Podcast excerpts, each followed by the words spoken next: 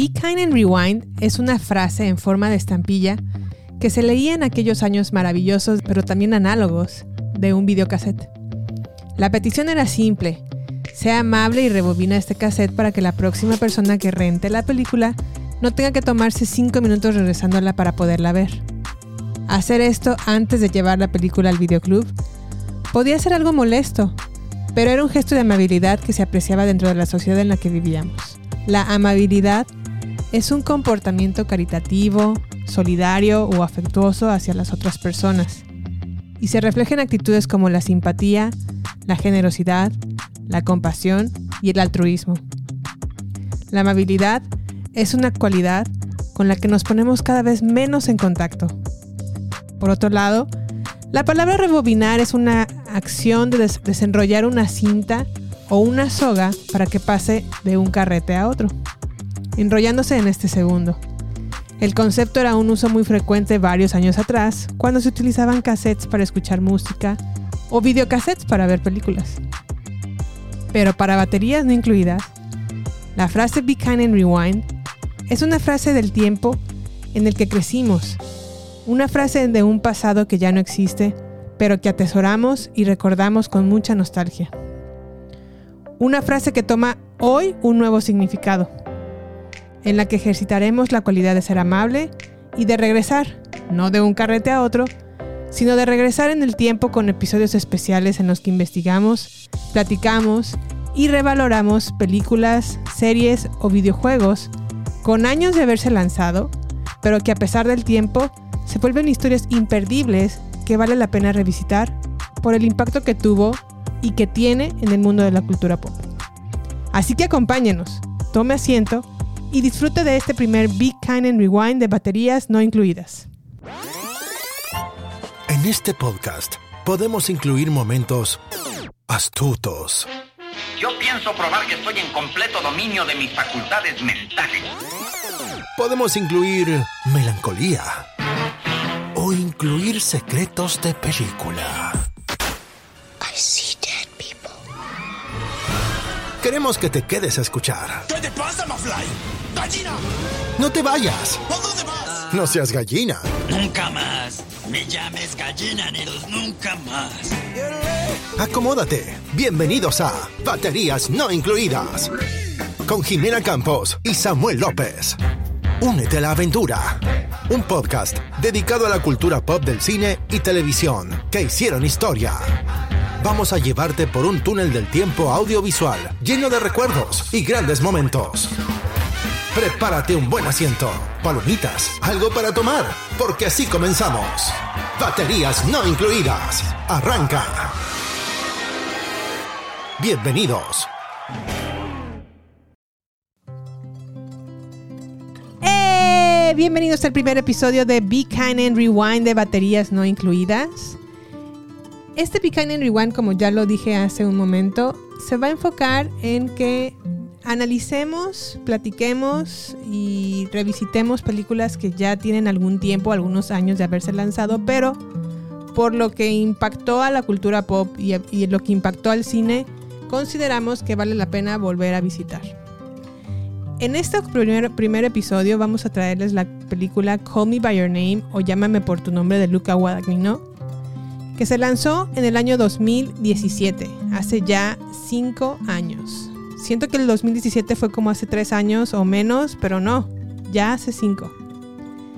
Y bueno, la razón por la cual elegimos o elegí esta película es porque eh, además de que es una película o una historia de amor bastante honesta, bastante emotiva, bastante sensorial y sensual, también va a favor de apoyar eh, o de coincidir con el mes de junio, que es el mes del orgullo. Así que espero que se queden conmigo a disfrutar todos los pormenores de esta película y que la disfruten y sobre todo que si no la han visto, aprovechen para verla antes de este episodio porque obviamente vamos a estar hablando con spoilers. Pero si ya la vieron, lo disfruten y no solamente eso, sino les motive a que la vuelvan a visitar. Y sin más por el momento entonces, pues comenzamos.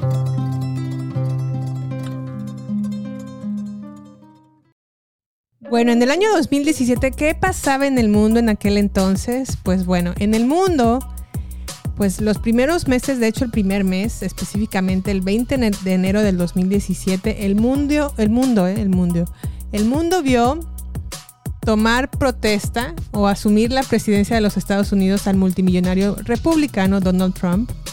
También inició el Brexit, es decir, la separación del Reino Unido de la Unión Europea. Esto comenzó el 29 de marzo. Y en Londres se dio el proceso para la salida de la Unión Europea, que nueve meses después eh, de utilizar o de, sí, de generar un referéndum, dividió al país, ¿no? De Europa. También el 21 de agosto ocurrió un eclipse total de sol que atravesó los Estados Unidos de costa a costa y por un breve momento el día se convirtió en la noche. De este evento, me acuerdo, lo recuerdo mucho en particular porque aquí en donde vivo, sí no se oscureció completamente, pero sí parcialmente. Y estuvo, la verdad fue un sentimiento, ya es mi segundo eclipse total de sol. El primero lo experimenté en México en los noventas ese sí fue la verdad muy emotivo para mí porque estaba más niña y me explicaron bien en qué consistía. Y se me hizo un evento muy particular, muy especial. Me hizo también tomar perspectiva de, lo, de a lo mejor de lo pequeño que está el planeta en comparación con el universo. Y en este eclipse del 21 de agosto del 2017 lo recuerdo porque aquí se, les digo, se ensombreció parcialmente. Pero sí fue un sentimiento como peculiar de ver a lo mejor el sol dividido a la mitad, ¿no? La verdad fue un, momento que todavía recuerdo, me gusta. Y lo recuerdo y lo atesoro con mucho cariño. En la música, por otro lado, eh, la revista Rolling Stone seleccionó a la canción Sign of the Times de Harry Styles como la mejor canción del 2017. Por otro lado, y en noticias tristes, el 18 de mayo muere Chris Cornell, que es el vocalista de Soundgarden, Audioslave o Temple of the Dog. No sé si recuerden, eh, a lo mejor. Yo lo recuerdo más porque me gustaba la, la banda de Soundgarden, me gustaba la canción de Spoonen. También recuerdo mucho una canción de Soundgarden que se llamaba Black Hole Sun. Y en Audio Slave, a lo mejor, eh, de ahí sí recuerdo también otra, no recuerdo ahorita a lo mejor cómo va la tonada, pero sí, sí me acuerdo que fue un poquito famoso en Audio Slave y sobre todo que después lo mandaron a hacer un tema de, me parece que es de Quantum of Solas o uno de los temas de James Bond a Chris Cornell. Y después de esto, lamentablemente también el 20 de julio murió Chester Bennington, que es el vocalista principal de Linkin Park. Eh, él falleció a causa de un suicidio. Y pues bueno, eh, hasta donde sé, sabía que estaba lidiando con cuestiones de depresión. Y pues lo llevaron a lo mejor a, tomar esta decisión. Y pues bueno, esto sucedió el 20 de julio. Por otro lado, el 22 de mayo, en un concierto que Ariana Grande estaba dando en el Manchester Arena, tuvo un atentado de terrorismo, una tragedia realmente que fue muy triste porque dejó este atentado de terrorismo 20 muertos y 116 heridos. La verdad es que sí fue un evento muy triste. Y recuerdo que el siguiente año Ariana eh, como que organizó un, un, concierto para ayudar a las familias pues que habían perecido en este, en este ataque de terrorismo o que habían resultado heridos. Por otro lado, la canción Despacito. Esa no me gustaba, la verdad, mucho esa canción, pero bueno, supongo que a lo mejor fue muy famoso porque fue el video musical más visto en 2017 en la plataforma de YouTube. Y por otro lado, la canción más escuchada del 2017 fue Shape of You de Ed Sheeran. En cuanto a videojuegos, el juego del año se convirtió en The Legend of Zelda Breath of the Wild o Aliento, del, los, Aliento Salvaje. ¿Aliento Salvaje? Uh, Listerine. En cuanto a los juegos destacados, tuvimos a Super Mario Odyssey, Persona 5, Divinity Original Sin 2 y Horizon Zero Dawn. Este sí lo conozco, Horizon Zero Dawn. También conozco Super Mario Odyssey, ya, lo recuerdo. También el Nintendo Switch, eh, la consola fue liberada o pues fue puesta a la venta en el 2017 y vendió más de 14 millones de unidades. Al mismo tiempo que Nintendo como que revitalizó su consola NES, la clásica edición o la retro, y volvió a sacar como una consola chiquitita con la que tenía ya juegos precargados y, un control chiquito y así. Esa se las puedo, les puedo confesar que yo la, compré o la compramos. Aún la poseemos. Y la verdad es que sí está muy, muy, muy, muy pequeña. La verdad, tiene como a lo mejor el tamaño de una palma de mano. Pero sí está, es muy divertido volver a jugar con ella. Sí, tiene varios videojuegos retro que están cargados ya en la consola y nada, lo único que tienes que hacer es conectarla y ponerle power y jugar.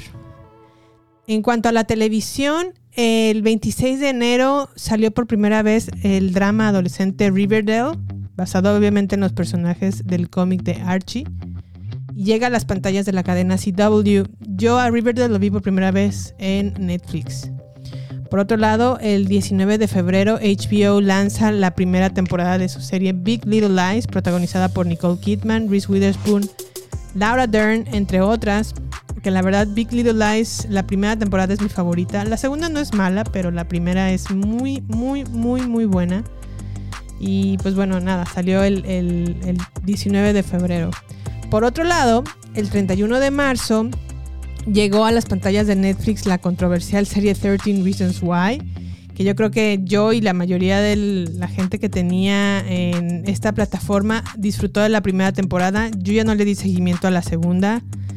Y la verdad es que sí se me hizo bastante fuerte, sobre todo la escena en donde Hannah pues comete su, su pues su atentado de suicidio y no atentado, bueno, no sé si fue atentado, pero si cometes este acto de suicidio. Ahorita creo que ya esa, esa escena ya no está en la plataforma, la quitaron. Pero sí, la verdad es que sí fue muy fuerte esa escena. Y tampoco a lo mejor como que dramáticamente me, me llamó mucho la atención, pero sí puedo reconocer que la primera temporada fue una muy buena temporada. Por otro lado, el 21 de julio llega Ozark por primera vez con su primera temporada a Netflix. Ozark acaba de terminar este año. No sé a ustedes qué les pareció. A mí me gusta, me gustó mucho la, la, serie. Creo que solamente se hicieron cuatro temporadas. Fueron muy buenas, la verdad. El 26 de abril también llegó a las pantallas de Hulu, The Handmaid's Tale o Los Cuentos de la Criada. Em, esta todavía sigue en, la plataforma. Está a punto de lanzar en este año una nueva temporada. Y la verdad es que también la recomiendo mucho porque me da un poco de miedo, pero The Handmaid's Tale cada vez está pareciendo un poco más a la situación en la que está pasando el mundo, sobre todo los países en donde se están orillando o acercando hacia la extrema derecha. Y por otro lado, el 13 de octubre llegó a Netflix eh, Mindhunter esta serie fue eh, dirigida por David Finch y eh, la verdad es que es muy buena serie. Habla sobre asesinos seriales que sí han, eh, no, a lo mejor no, no estén inventados, sino asesinos seriales que sí han existido. Me parece que la, la, temporada duró una o dos temporadas y ahorita está como que veremos. Ahorita está realmente como cancelada pero hasta donde sé no se ha descartado la posibilidad de que se vuelva a hacer otra nueva temporada y ojalá sí se haga porque sí es muy muy buena Mindhunter. Por otro lado, en el cine, eh, aquí hubo pues bastante un movimiento muy peculiar porque Específicamente el 5 de octubre, el productor más poderoso de Hollywood, Harvey Weinstein, fue acusado por varias mujeres de acoso sexual y de abusos y este escándalo realmente encendió, sirvió como chispa para encender el movimiento Me Too que sacó a la luz acusaciones sobre agresiones sexuales, acoso y violaciones en muchos países perpetradas por figuras del mundo del cine, los medios, la política y el deporte. A partir de este momento y con Harvey Weinstein comenzaron un montón de denuncias. Entre ellas puedo recordar a lo mejor eh, a Kevin Spacey, que también pues ya es un actor cancelado. Em, ¿Quién más se me viene a la mente? Pues bueno, justamente Army Hammer, el, el coprotagonista de Call Me By Your Name, también está ya cancelado por una situación que más adelante les voy a platicar. Y pues así han caído, la verdad, varios, varios actores eh, por este tipo de prácticas o comportamientos. Por otro lado, el mundo recibió películas como Get Out de Jordan Peele, Logan, que para mí es si no es que la mejor película de superhéroes de todos los tiempos, Logan de James Mangold, eh, Wonder Woman de Patty Jenkins, esa también me gustó mucho, la disfruté bastante, Baby Driver de Edgar, Wright, Dunkirk de Christopher Nolan, Atomic Blonde de David Lynch, eh, Lynch, Leitch, Leitch me parece, E.T. de Andy Muschietti, E.T. la primera parte, que a mí se me hizo la verdad francamente espectacular. Blade Runner 2049, que wow, esa sí es de mis películas favoritas de todos los tiempos, de Denis Villeneuve. Eh, Wonderstruck de Todd, Haynes, el asesinato de un ciervo sagrado o The Killing of a Sacred Deer de Yorgos Lantimos. Lady Bird de Greta Gerwig. Coco de Lee Unkrich. Unkrich, sí. Coco, pues bueno, es de mis favoritas porque habla de México, entonces, y de sus tradicionales días de muertos o tradicional día de muerto. Y otros estrenos también tuvimos The Shape of Water, que eventualmente llevó a Guillermo del Toro a ganar como mejor director, y The Shape of Water ganó también como mejor película en la siguiente entrega de los Oscars.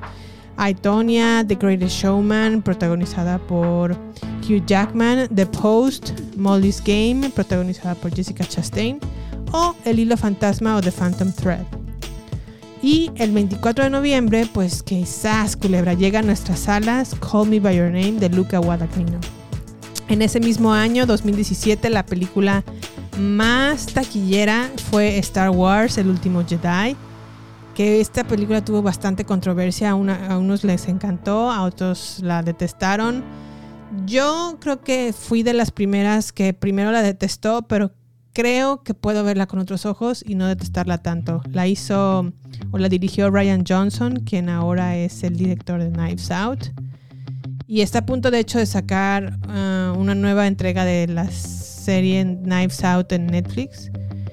La segunda película más taquillera del 2017 fue Beauty and the Beast, protagonizada por Emma Watson, la, la iba a decir la Hermione, Hermione en Harry Potter.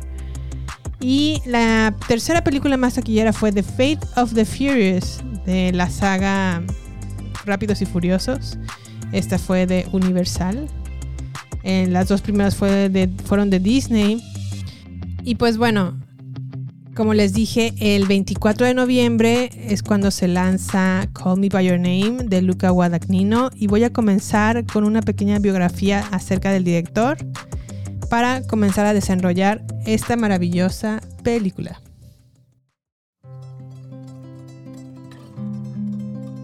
Pues allá por un martes 10 de agosto de 1971 en Palermo, Italia, nació un chiquitillo llamado Luca Guadagnino.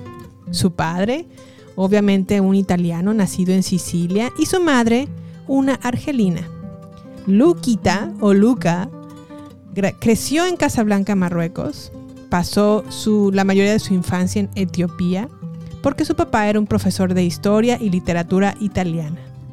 Tuvieron que dejar Etiopía para irse a Italia en 1977 cuando el chiquitín, el pequeño Luca tenía aproximadamente 6 años debido a la guerra civil de Etiopía. Posteriormente se interesó en el cine para, bueno, no, no para, se interesó en el cine después de recibir una cámara Super 8 como regalo de su mamá y durante su adolescencia hacía grabaciones de las películas que salían en televisión, como muchos de nosotros también lo hicimos. Salían en la tele, las grabábamos en una videocasetera VHS. Se interesó particularmente por las películas de Ingmar, Igmar Bergman, nunca me ha salido bien la pronunciación de este nombre, y recibió influencias de películas como Psicosis y Suspiria. Estudió literatura en la Universidad de Palermo y después concluyó sus estudios en la Universidad de Sapienza de Roma, donde se graduó en literatura e historia del cine con una tesis acerca del director americano Jonathan Demme, el director que hizo El silencio de los inocentes.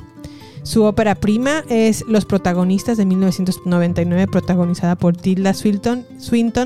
Y ustedes se preguntarán, ¿quién es Tilda Swinton? Unos sí lo saben, es una super actriz, otros a lo mejor no. Pero Tilda la pueden ubicar porque sale en Doctor Strange, es la primera parte, es la chica peloncita que no tiene cabellito.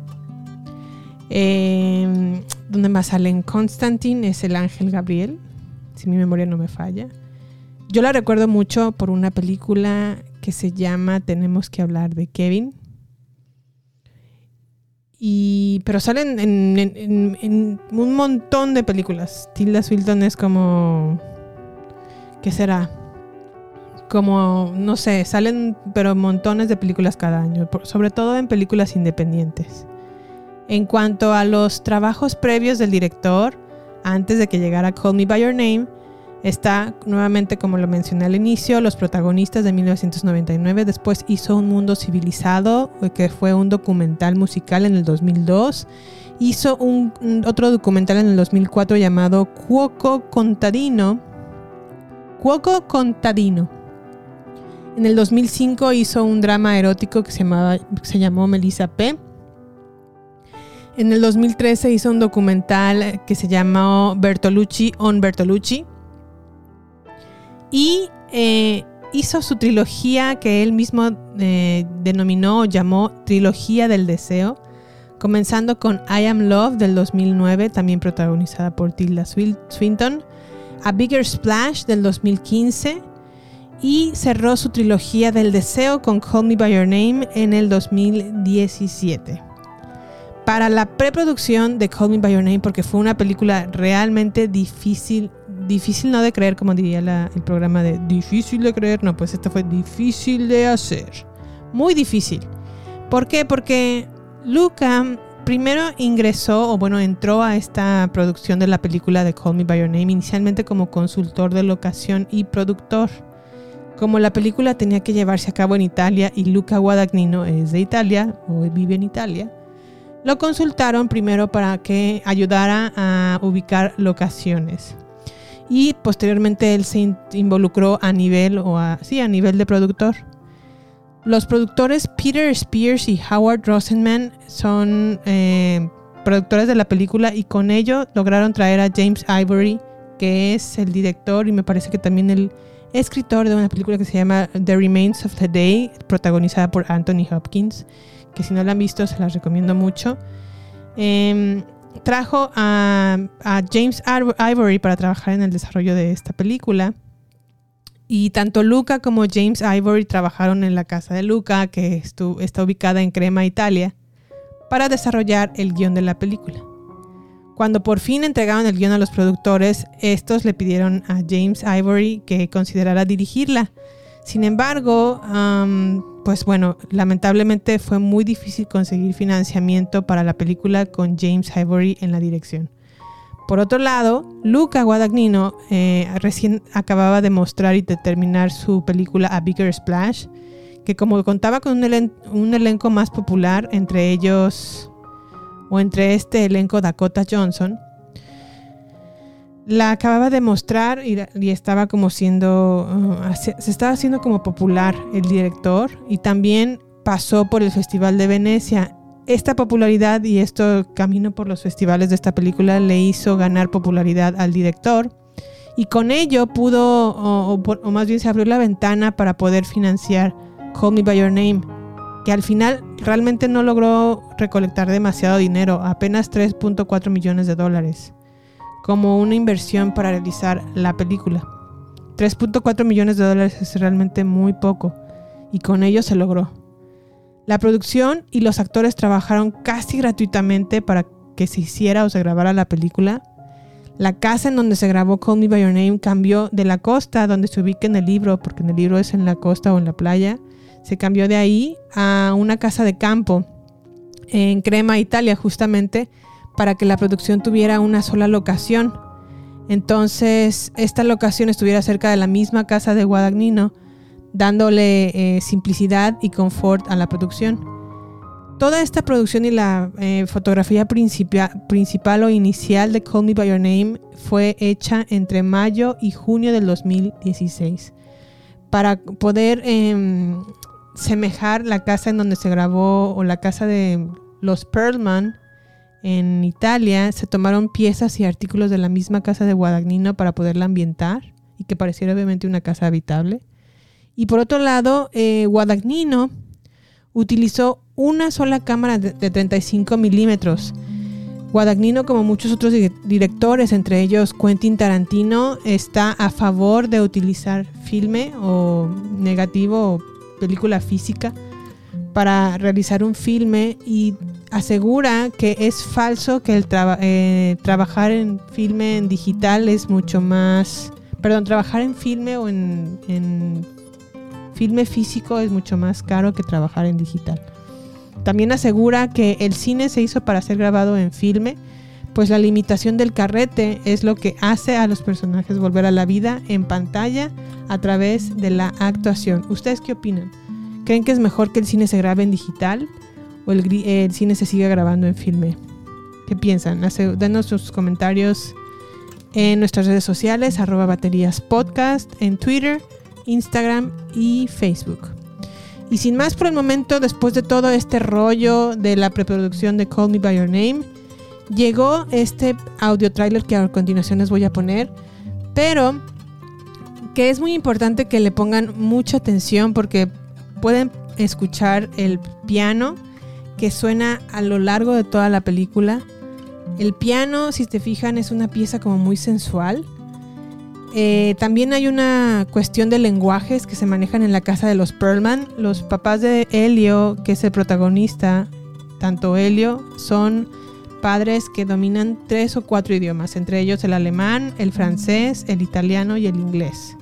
Entonces, em, se pueden escuchar en este tráiler los lenguajes de, no solamente de los que hablan, sino con los que interactúan con otros eh, personajes de la película.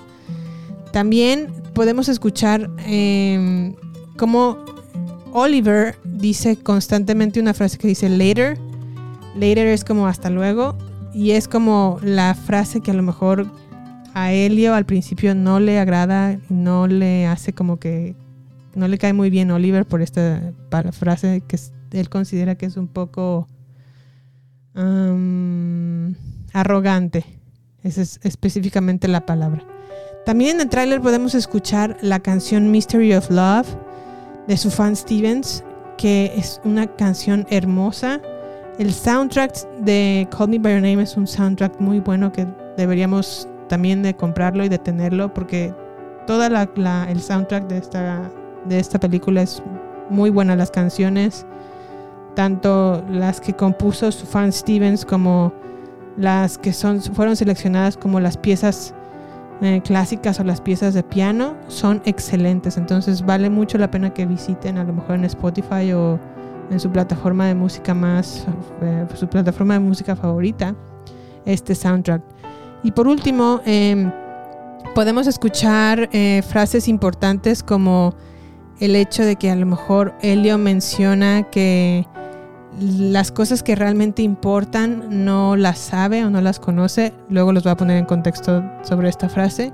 Y también la famosa frase Call me by your name and I call you by mine o llámame por tu nombre y yo te llamo como por el mío, que es, resulta una pieza clave tan solo porque así se llama el libro y eh, resulta ser obviamente muy importante en esta película. Vamos a escuchar el tráiler y regresamos. Professor Perlman. Thank you so much. So nice. Très confiant. I can show you around. That'd be great. Thank you.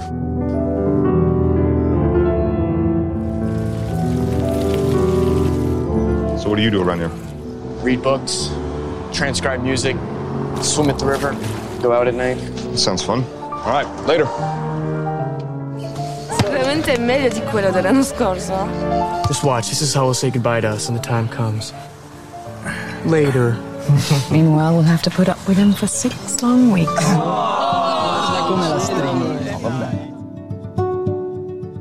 Muscles are firm. Not a straight body in these statues. They're all curved. Sometimes impossibly curved, and so nonchalant, hence their ageless ambiguity, as if they're daring you to desire them. Oh, to see without my eyes. The first time that you give, Is there anything you don't know? boundless by the time I cry. You only knew how little I know about the things that matter. Build your walls around. What things that matter? White noise, what an awful sound. You know what things. Rolling by road, You saying what I think you're saying? feel my feet above the ground. Shouldn't have said anything. Just pretend you never did.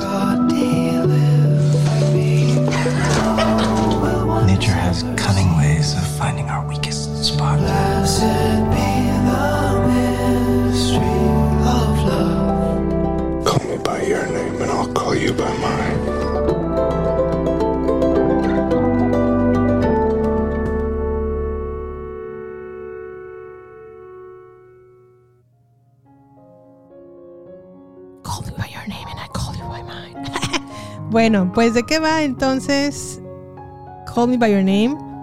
Eh, Elio Perman, que es Timothée Chalamet, es un joven de 17, 17 años, su primer amor, 17 años.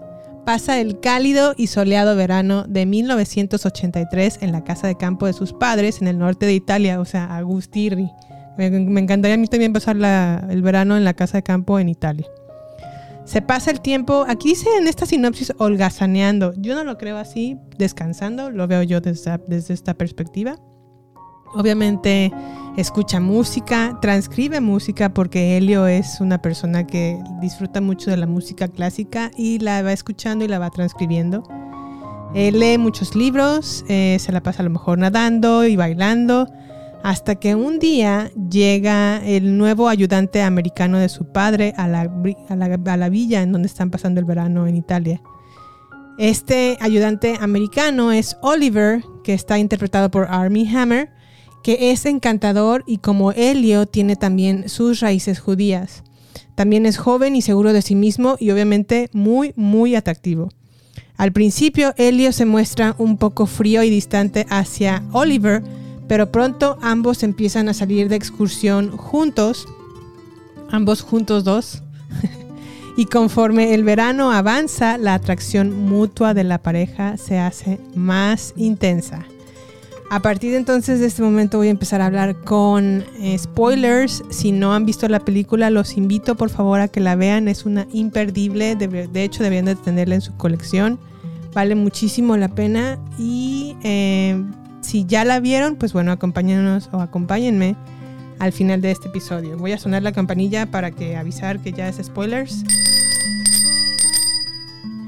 Y no sin antes comenzar con la ficha técnica de esta película, Call Me By Your Name, como ya les dije, salió en el año 2017, protagonizada por Timothée Chalamet, Armie Hammer, Michael Stolberg, Amira Kazar, Esther Garrel, entre otros. La fotografía está realizada por Sayumbu Mukdiprom, la música de Sufjan Stevens, el guion de James Ivory a partir de la novela de André Asimán, que esta novela fue escrita, bueno, no escrita, sino más bien en la novela salió en el año 2007 y dirigida por Luca Guadagnino.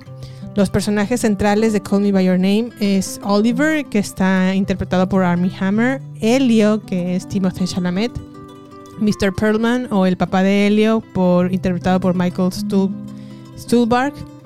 Anela Perlman, que es la mamá de Elio, está interpretada por Amila Casar. Y Marcia, que es también un personaje importante en la historia, es en momentos la mejor amiga de, la, amiga de la infancia y la mejor amiga de Helio, y en momentos se convierte en su novia. Marcia está interpretada por Esther Garrel. ¿Qué pasa entonces en Call Me By Your Name? Pues bueno, nos ubican en el verano de 1983, lo cual ya la hace interesante porque pues los 80s es una mm, época que está mu- como muy de moda eh, y aparte nos hace recordar sobre tiempos pues más análogos, ¿no? Donde a lo mejor la música se escuchaba en cassettes y en Walkman, Walkmans, ¿no? El- algo que me gusta mucho de la película es que obviamente se grabó en Italia y las locaciones eh, del pueblo de Italia o de Crema, Italia, lo hacen, hacen de la película como que sea un lugar que se siente como de, de campo, como de libertad, como de relajación. No sé si a lo mejor ah, alejarse del bullicio de la ciudad hace que esta película se disfrute como se sienta. Es una película que, que me gusta mucho porque es una película que está como muy invadida por ruidos de una casa, ruido de naturaleza, ruido de cascadas, sonidos como de... Bueno, no, no, no sonidos, sino de hecho se puede ver muchas escenas en donde la gente come y o, se va al mar o a lo mejor en, pequeñas eh, escenas como a lo mejor el mostrar un pescado que recién acaba de ser, perdón, un pez que recién acaba de ser pescado y que lo van a lo mejor a cocinar. eh, mostrar este tipo de escenas pues nos hace sentir en, cosas muy sencillas y muy sutiles que nos hace sentir que nos transporta como a ese lugar de relajación, como lo es una casa de campo en Italia. Eh, Elio tiene una personalidad, pues es una, la verdad, una persona muy inteligente, es músico, le gusta la música, sabe tocar piano, sabe tocar guitarra, sabe hab- hablar francés, italiano, inglés. Es una persona muy observadora, es muy sensible también. Eh, Oliver, que es el ayudante eh, que llega a trabajar con, el, con su papá, es muy inteligente también, es muy atractivo, es a lo mejor seguro de sí mismo, sí, pero también creo que eso funciona como una capa para protegerse de sus vulnerabilidades. Y al inicio de la película como que parece que Elio no disfruta la compañía de Oliver porque en, cosas tan pequeñas como a lo mejor el later, que lo escucharon en, en el tráiler, Oliver eh, como que pone una distancia entre él y Elio. Y Elio, a pesar de que quiere a lo mejor conocer a Oliver, nota al principio pues, que él pone su distancia y se, se va por su lado, ¿no? No se sabe exactamente qué hace Oliver en muchos lapsos de la película.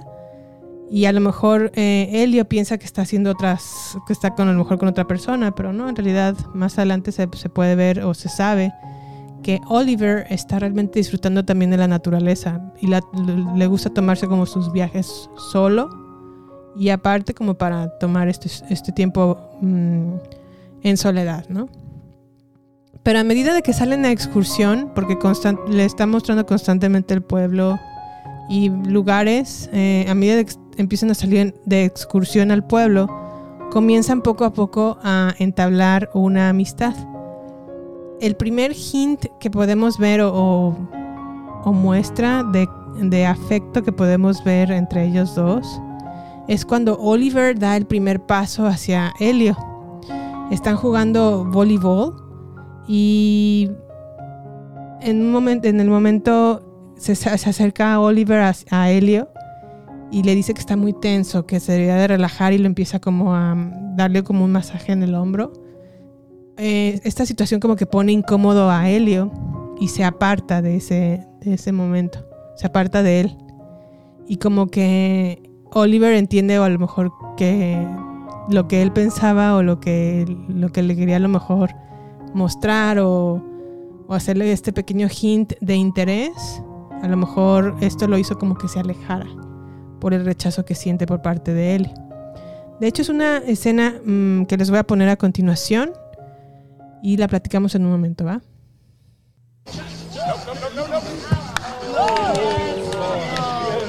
Sicuramente è meglio di quello dell'anno scorso. Ti ricordi? Eh, questo, questo! Molto meglio. Guarda quanto è figo. Oliver, dai forza! Dai, Oliver. Dai! Dai, Ne. Dai! Eli! Vai, vai, vai! Go! Eli! Dai, Elio, Gio! acqua. Bravi! Perfect timing. Oh. Ragazzi, dai. What's the matter? You all right? Huh? Hit your nerve? Okay. Here, hold this. Trust me, I'm about to be a doctor. Hey, hey, hey, come here. See, that's the problem. You're too stressed. You just gotta relax a little bit. I am relaxing. Marcia, come here for a minute. Back me up here. Feel that. Right there? Oliver. It's too tight, man. He needs to relax. Oliver! Later. You should relax more. Okay, guys, ready? Bueno, este acercamiento hace a Oliver, perdón, a Helio bastante incómodo al grado de que se va del, del, pues de la escena de jugar voleibol. Eh, llega a su casa y mejor como que se, se aparta porque lo hace sentirse como incómodo. Y esto provoca en Oliver que se aleje como de Helio. Pero eh, otra cosa que a lo mejor eh, comienza a hacer pequeños detalles es eh, la familia de Helio, los Perlman son judíos, pero de alguna manera eh, han aprendido a ser, y lo mencionan dentro de la película, a ser judíos discretos. Es decir, no mostrar a la gente eh, que son judíos abiertamente. ¿Por qué? Porque para empezar Italia es un, es un país muy católico. Allí está el Vaticano, entonces pues bueno, es lógico que a lo mejor en aquella época se quisiera a lo mejor hacer un poco más discreto. Pero Oliver no lo manifiesta así, de hecho él tiene su, su medalla de, de la estrella de David y la muestra abiertamente en, en- su, la, portándola, ¿no? A lo que Helio le dice, ¿tienes tu estrella de David? No, pues sí, o sea, para él se le hace la cosa más habitual y más normal. Pero esto motiva a Helio, a, también a él usar su, su estrella de David. A mí este, esta pequeña um, acto funciona como un paralelismo a la relación y el sentimiento que tiene Helio hacia Oliver. En el punto en donde decide a lo mejor ser discreto con sus sentimientos, a, a ser abierto con Oliver, con sus sentimientos y a decirle exactamente pues lo que siente y ya no seguir ocultando esa sensación o esa emoción o esa relación. Por otro lado, algo que tiene mucho la película es el arte. Y eso no solamente la podemos disfrutar visualmente, sino también es una sensación como el arte representa esa sensualidad que tiene la película. Y eh, obviamente se ve reflejada el arte en escenas como literal se están mostrando fotografías en una escena, en otras, eh, en otras escenas a lo mejor se descubre una estatua eh, bajo el mar. Y esto, um, esta cuestión del, del, arte y de la música, porque también los Perlman manejan, eh, están como muy involucrados también con la música. Helio es un músico que toca muy bien el piano. Y podemos a lo mejor eh, notar o conocer que los Perlman son gente muy, eh, muy educada. En el sentido de que los papás son profesores, hablan distintos idiomas. Su papá es arqueólogo o profesor de arqueología o investigador de arqueología. Y para eso trae a Oliver para que le ayude a, hacer descubrimientos arqueológicos y a analizar piezas de arte, ¿no? Y por otro lado, eh, otra, hay una escena que ahorita les voy a poner en este momento en donde están los papás de Helio y Helio y le empieza a platicar la mamá, la mamá empieza a leer un libro en alemán y luego lo, lo, lo traduce al, al, inglés y dice una historia acerca de una princesa y, un, y su amigo que está enamorado, el amigo está enamorado de la princesa, pero el amigo no sabe cómo decírselo y está entre un debate o entre la disyuntiva entre si hablar y decirle o hablarle de sus sentimientos o callar y morir para siempre. Helio hace un comentario en, este, en esta escena en donde él dice, yo creo que yo jamás me voy a atrever a hacer, a dar un paso como este. Y su papá sobre todo le dice, yo no creo, Eli.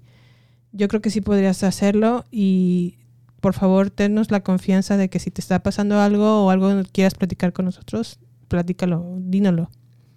Eso se me hace la verdad muy... Eh, los papás de Helio son muy personas muy abiertas y a lo mejor que dejan a su hijo en libertad, le dan esa confianza para que el hijo pueda tomar sus decisiones y vivir su vida como él, lo, él así lo mejor lo, lo, considere. Vamos a escuchar esta escena, ¿verdad? In ihn verliebt. A handsome young knight is madly in love with a princess, and she too is in love with him. Though she seems not to be entirely aware of it. Despite the friendship, Freundschaft, that blossoms between them, or perhaps because of that very friendship.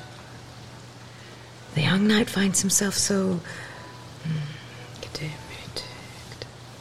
so humbled and speechless that he's totally unable to bring up the subject of his love.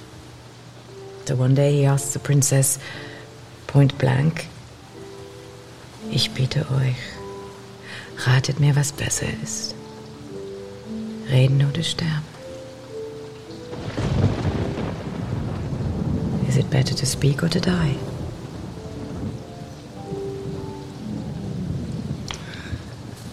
I'll never have the courage to ask a question like that. I doubt that.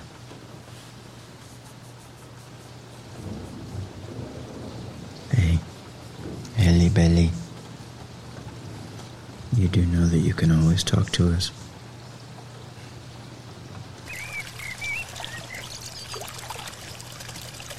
My mom's been reading the 16th century French romance. She read some of it to my dad night the day the lights went out. Yeah, about the knight that doesn't know whether to speak or die? Right. So does he or doesn't he? Better to speak, she said. But she's on her guard. She senses a trap somewhere.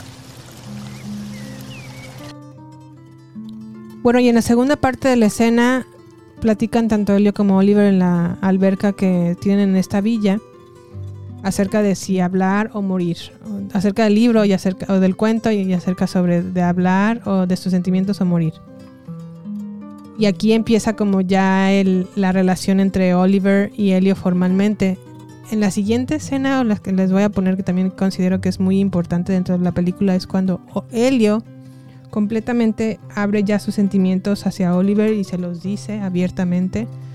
Eh, ya no decide él no ocultarlos más y hablar, curiosamente también como lo hizo en el, como pasó en el libro o en el cuento. Y es una escena a lo mejor muy peculiar porque detrás de las escenas o detrás de cámaras, esta escena se grabó en una sola toma. Como ya no tenían, bueno, les dije que a lo mejor, no les dije que a lo mejor, les dije que el director tenía una sola cámara de 35 milímetros y solamente un dolly. Un dolly es como un vehículo en el que se carga la cámara y se puede estar moviendo o deslizando entre la toma. Esta toma estuvo en una sola ocasión y es una toma muy importante en donde, pues bueno, como les digo, Helio le habla de sus sentimientos a Oliver. Vamos a escucharla. Huh. I never even heard of the Battle of Piave. Battle of Piave was one of the most lethal battles in World War One. 170,000 people die. Is there anything you don't know? I know nothing, Oliver.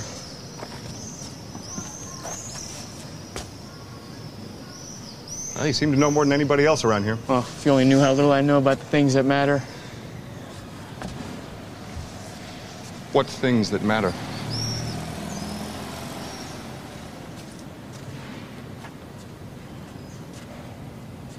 You know what things.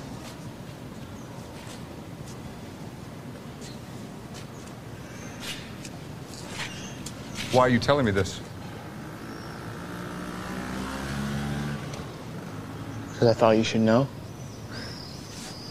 Because you thought I should know? Because I wanted you to know? Because I wanted you to know.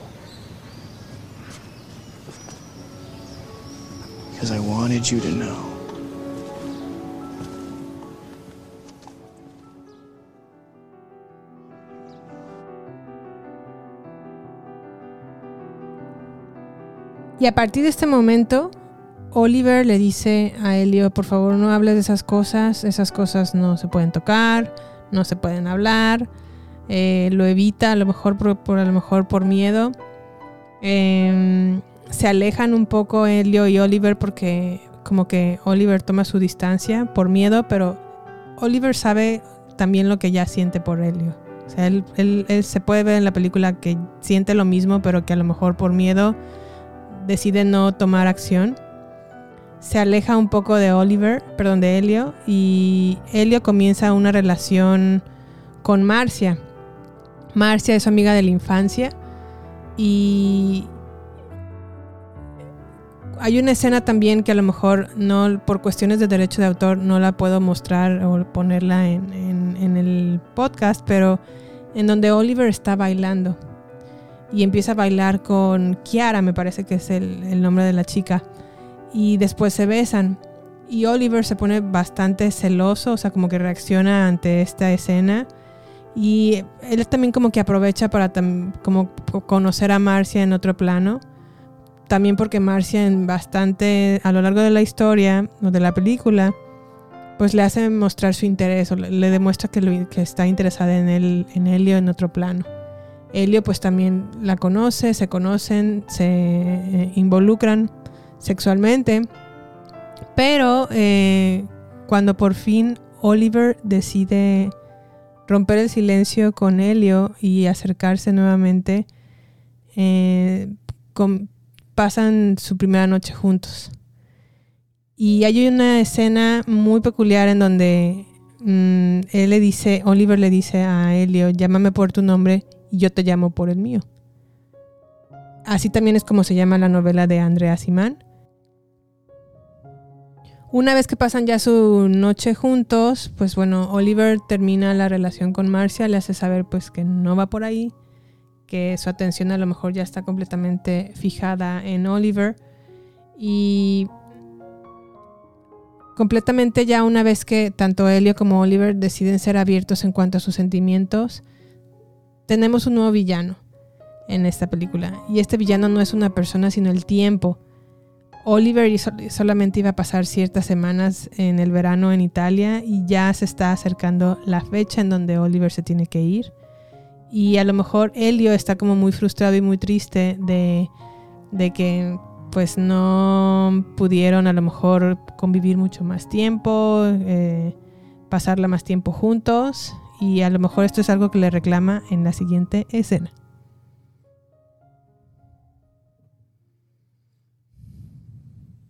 God, we wasted so many days. Why didn't you give me a sign? I did. You didn't give me a sign. I did. When? It, when? You remember when we were playing volleyball and I touched you just to show you that I liked you? And the way you reacted made me feel like I molested you. I'm sorry. No, it's fine. I just decided I should keep my distance. I don't know. Mm. I come out here for hours almost every night. I didn't know that.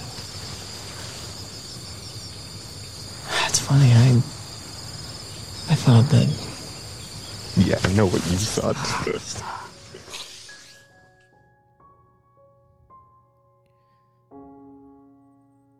Y aquí se destapa algo que a lo mejor Helio siempre tuvo como la curiosidad de saber a dónde se iba Oliver todas las noches. Porque por mucho tiempo se daba cuenta que él no estaba en su habitación continua y él pensaba que a lo mejor estaba con otras mujeres o con otras personas y nunca sabía o podía descifrar en dónde, en dónde se encontraba Oliver. Y aquí él mismo dice que sale en la noche al balcón de la casa como para poder estar tranquilo y estar en contacto con la naturaleza. Y hay otra escena también en donde la famosa escena del durazno, que eh, esta escena el, el director estaba como muy dubitativo de grabarla, porque era como muy em, explícita. Eh, ya podrán imaginarse a lo mejor lo que Helio hace con un durazno, porque también la película está llena de duraznos por toda la casa, hay árboles de duraznos por toda la casa, en la casa de Helio. Y también se puede ver constantemente jugos de durazno, postres de durazno. Pero eh, hay una toma en donde el director enfoca su cámara hacia un árbol de duraznos y luego a un durazno en particular.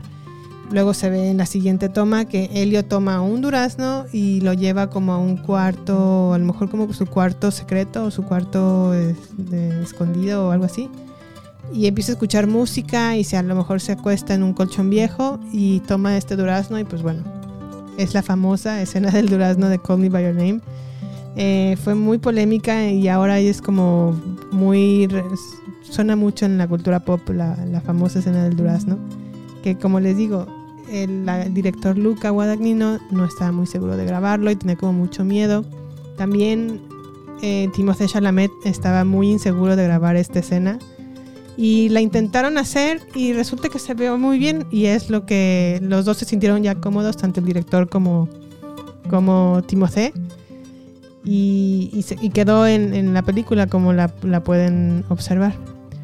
Por último, eh, pues bueno, ya como les, les digo, el tiempo es el peor o el villano principal de esta película porque no aprovecharon a lo mejor el tiempo que tuvieron más para estar juntos y hablar abiertamente de sus sentimientos.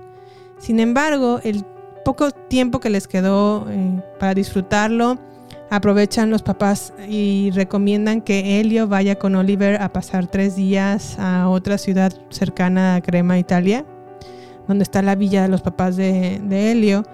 Pasan estos tres días, que son tres días muy buenos para ellos, maravillosos, se enamoran mucho más, se disfrutan mucho su, la presencia uno del otro, van de excursión. Hay una escena también muy bonita en la película en donde van de excursión como a una cascada y la cascada está increíble y muy bonita la escena.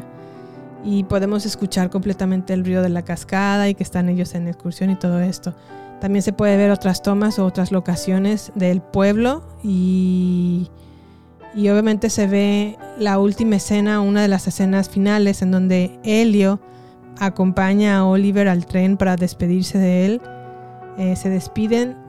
Eh, queda destrozado queda muy muy triste por la partida de Oliver. Tan triste que le llama a su mamá. Le dice, por favor ven por mí porque no, no puedo con esto. O sea, estoy muy muy triste porque ya se fue. Los papás te dan a entender a lo largo de la película que los papás estaban al tanto de la relación de Oliver y Helio y de su amistad, o si no es que de algo más. Y no tenían a lo mejor inconveniente alguno, fueron muy respetuosos con Helio y con Oliver. Y obviamente cuando la mamá fue por Oliver, perdón, por Helio a recogerlo a la estación de, a la, sí, a la estación de trenes, entendió eh, la tristeza de su hijo, que se puede ver cómo va de regreso junto con su mamá en el carro llorando por la partida de Oliver. También eh, eh, aprovechan para que a lo mejor se haga un cierre de la relación entre Helio y Marcia. Marcia se acerca a Helio y le entiende que no es correspondida porque Helio está enamorado de Oliver. Pero Marcia, lejos de que a lo mejor se enoje o lo resienta, lo acepta y le dice, tú y yo somos amigos y vamos a seguir siendo amigos. Y esto tranquiliza mucho y le da como mucha paz a Helio ante la partida también de Oliver y esta tristeza. Por último, eh, quiero destacar que la, la escena que les voy a poner a continuación, para mí, lo que dice, lo que le dice el papá de Helio a Helio, el señor Perlman, es uno de los momentos más valiosos, y si no uno del el momento el, el más valioso de la película, el diálogo más valioso de la película, por lo que vale la pena la película ver. Fue escrito muy parecido a como está en el libro y realmente es como muy inspirador y muy te pone a reflexionar demasiado en cómo realmente nos entregamos como personas al amor y cómo a lo mejor lo vivimos cuando tenemos nuestras primeras experiencias. los papás son muy respetuosos y muy abiertos y me gustaría que a lo mejor si existen papás que están eh, tratando de a lo mejor frenar a los hijos o desear que un hijo no se enamore de otra persona de su mismo sexo, ojalá fueran como los Perlman, porque sí son completamente mm, respetuosos y al contrario lo motivan o lo incitan a que si está sufriendo por la partida de tal persona o está sufriendo de amor, no lo detenga ni lo, ni lo frene. Al contrario, que lo viva y que lo disfrute. O sea, que de alguna manera no que lo disfrute, pero que lo viva, que no lo frene, que no lo limite, porque esto es al final de cuentas lo que nos hace sentir vivos y sentirnos seres humanos. Entonces, les voy a poner esta escena que para mí es mi favorita o una de mis favoritas de la película. Right now, you may not want to feel anything.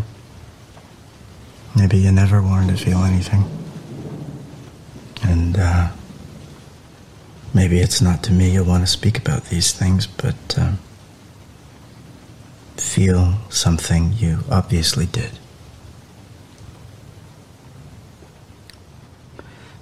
Had a beautiful friendship. Maybe more than a friendship. And I envy you. My place, most parents would hope the whole thing goes away. Pray their sons land on their feet, but I am not such a parent.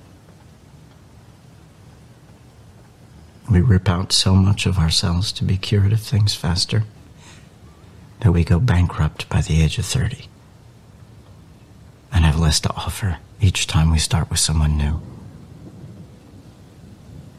But to make yourself feel nothing so as not to feel anything. What a waste.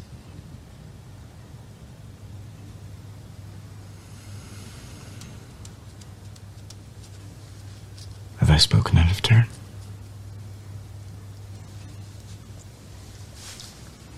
And I'll say one more thing. It'll clear the air. I may have come close, but I never had what you two have. Something always held me back, or stood in the way.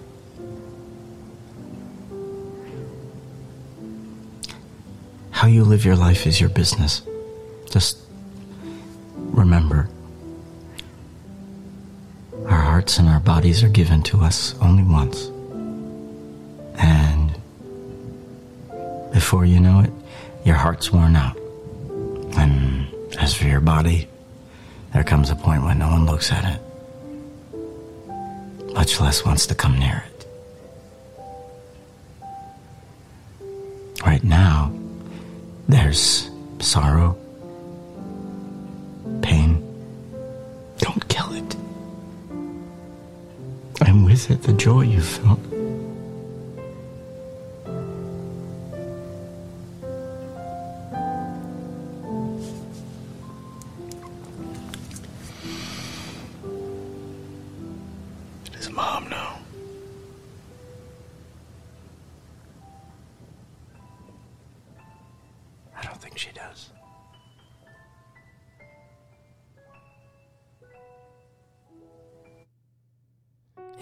Tal les pareció? Espero que les haya, la, hayan disfrutado tanto como yo. Esta escena ya es la, eh, casi el final de la película. Eh, lo que sigue es, eh, pues bueno, Helio se ve que ya pasa como el tiempo y se ve como que ya están como en invierno. Se ve que están otra vez en Italia y que están por decidir los papás a quién van a elegir para el siguiente verano. Ahí recibe una llamada por parte de Oliver en donde le comunica a Helio que ya se va a casar, que ha estado con una novia como intermitentemente por más de tres años y que pues va a casarse.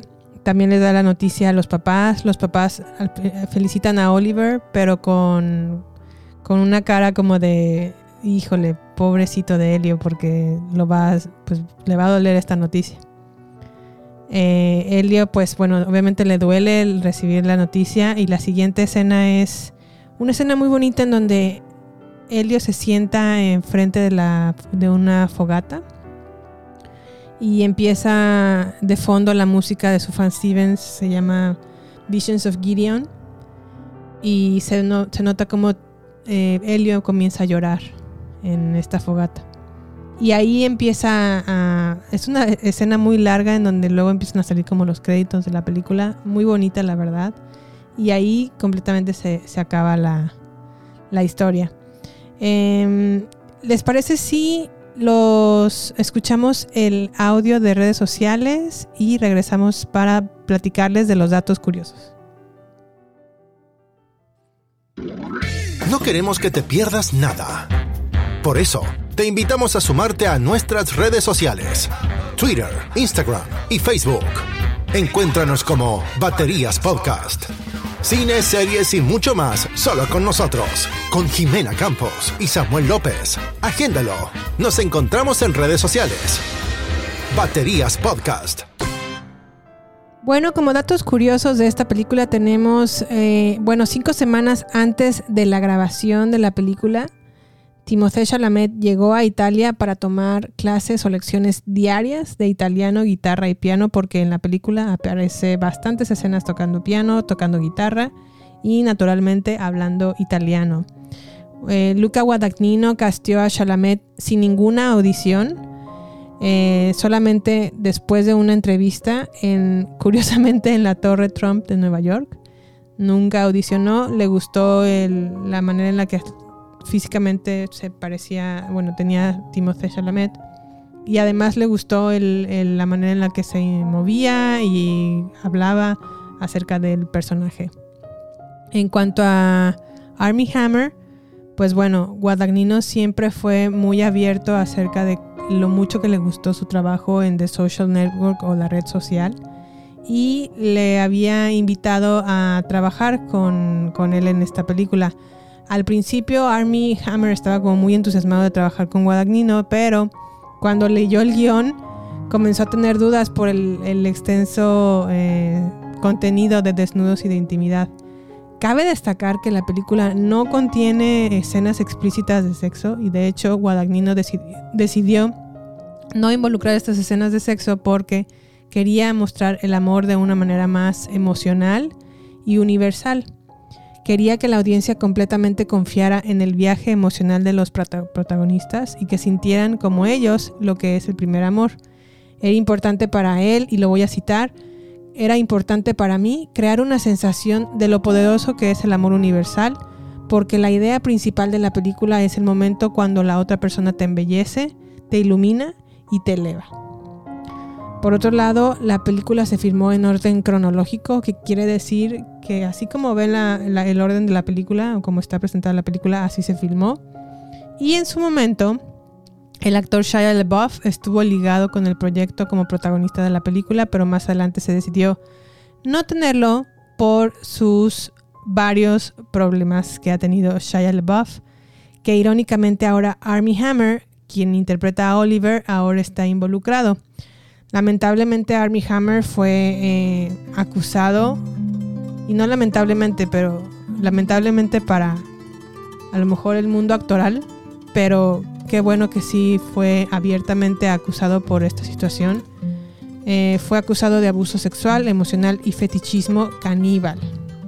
A comienzos del 2021 salieron a la luz supuestos mensajes sexuales con tendencia sadomasoquista que enviaba a chicas jóvenes a través de redes sociales y actualmente está acusado y está bajo un proceso de investigación de abuso sexual. La carrera de Army Hammer naturalmente se vio afectada por esta situación. Eh, la última noticia que leí al respecto es que se metió a una clínica de rehabilitación en Florida. Estuvo bastantes meses a principios del año 21, 2021, perdón, en, en las Islas Caimán, en donde a lo mejor se mostró un poco errático en redes sociales y pasó por un proceso de divorcio porque su esposa se divorció de él cuando se enteró de toda esta situación. Eh, su esposa se llama Elizabeth, se llamaba, bueno, se llama Elizabeth Chambers. Tiene con ella dos hijos y bueno, a raíz de toda esta situación se divorciaron. Y eh, la misma Elizabeth recibió la petición de Army Hammer de ser, pues de recibir ayuda y de que lo llevase a una clínica de rehabilitación. Se sabe que ya salió de ella, pero um, pues bueno, ya Army Hammer pues no creo que vaya a ser contratado para ningún otro proyecto. De hecho, su agencia de representación ag- ya lo, lo, lo despidió, ya no participa con él varios proyectos, entre ellos eh, una miniserie o serie limitada en Paramount Plus que se llama La Oferta o The Offer. Eh, estaba él para, para ser casteado, bueno, de hecho estaba él involu- involucrado en el proyecto. Iba a interpretar el papel que ahora interpreta Miles Teller en, en la serie como el productor del padrino. Porque esta serie se trata de eso, de cómo a lo mejor eh, se llevó a cabo la realización de la película del padrino. Pues bueno, Army Hammer estuvo ligado a este proyecto, pero con esta situación pues ya fue desestimado. Lamentablemente también Luca Guadagnino se veía muy entusiasmado de filmar la segunda parte de Llámame por tu nombre, pero obviamente con esto ya se cayó el proyecto. Y la última declaración que ha dicho Luca Guadagnino al respecto es que ya no tiene planes en puerta o cercanos acerca de filmar esta segunda parte, pero sí existe ya una segunda parte eh, de Llámame por tu nombre del mismo autor Andrea Simán, pero pues bueno, quién sabe si se pueda llevar a cabo ah, o ah, en película, ¿no? Por otro lado, el soundtrack, eh, toda la música del soundtrack fue seleccionada por Luca Guadagnino. Contiene piano en su mayoría para reflejar el gusto de Helio por el piano. Y su fan Stevens, como lo mencioné al inicio, contribuyó con tres canciones, siendo las principales Mystery of Love, que es maravillosa, y Visions of Gideon. ¿Cómo le fue en taquilla a Call Me By Your Name? Pues bueno, tuvo un presupuesto de 3,4 puntos- 3.4 millones de dólares. En Estados Unidos hizo 18.1, tanto en Estados Unidos como en Canadá. A nivel global, 41.9 millones. Y pues bueno, lo cual salió una ut- utilidad naturalmente de esta película. Eh, a nivel global hizo 41, mi- 41 millones, entonces estuvo bien, muy bien de hecho. Fue estrenada el 24 de noviembre del 2017. Y yo los invito a que la vean, la busquen, la tengan en su biblioteca de o en su colección de películas.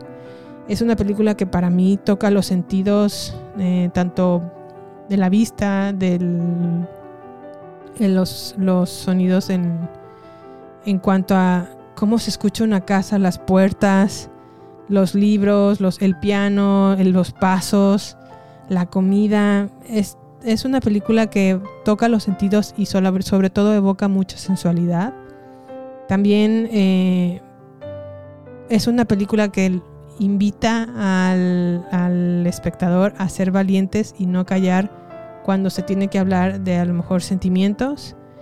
Es una gran historia de amor, en mi, punto de vista, y yo la recomiendo muchísimo.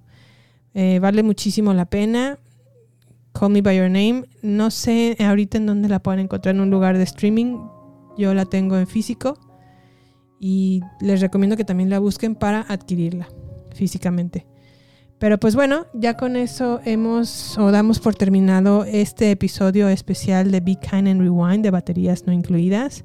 Les agradezco por escucharme y por llegar hasta este punto. Y si les gustó el episodio, los invito a que se suscriban a nuestro podcast. Si nos escuchan desde Apple Podcast, les pedimos o le- les pido que por favor nos regalen una reseña de su experiencia. Y si nos escuchan desde Spotify u otras plataformas, eh, los invito a que por favor nos califiquen porque esta calificación ayuda a que este podcast llegue a más personas. Por último, no se olviden de seguirnos en nuestras redes sociales en la cuenta arroba baterías podcast, tanto en Instagram, Twitter y Facebook. Y con esto damos por terminado Call Me By Your Name. Muchas gracias y aquí nos vemos en el próximo episodio. Hasta la próxima. Bye. Besitos.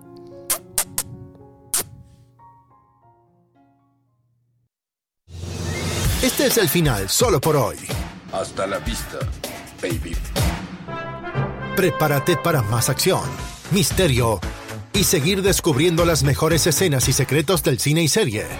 Solo aquí, en nuestra próxima entrega, Baterías No Incluidas Podcast, con Jimena Campos y Samuel López. Hasta la próxima.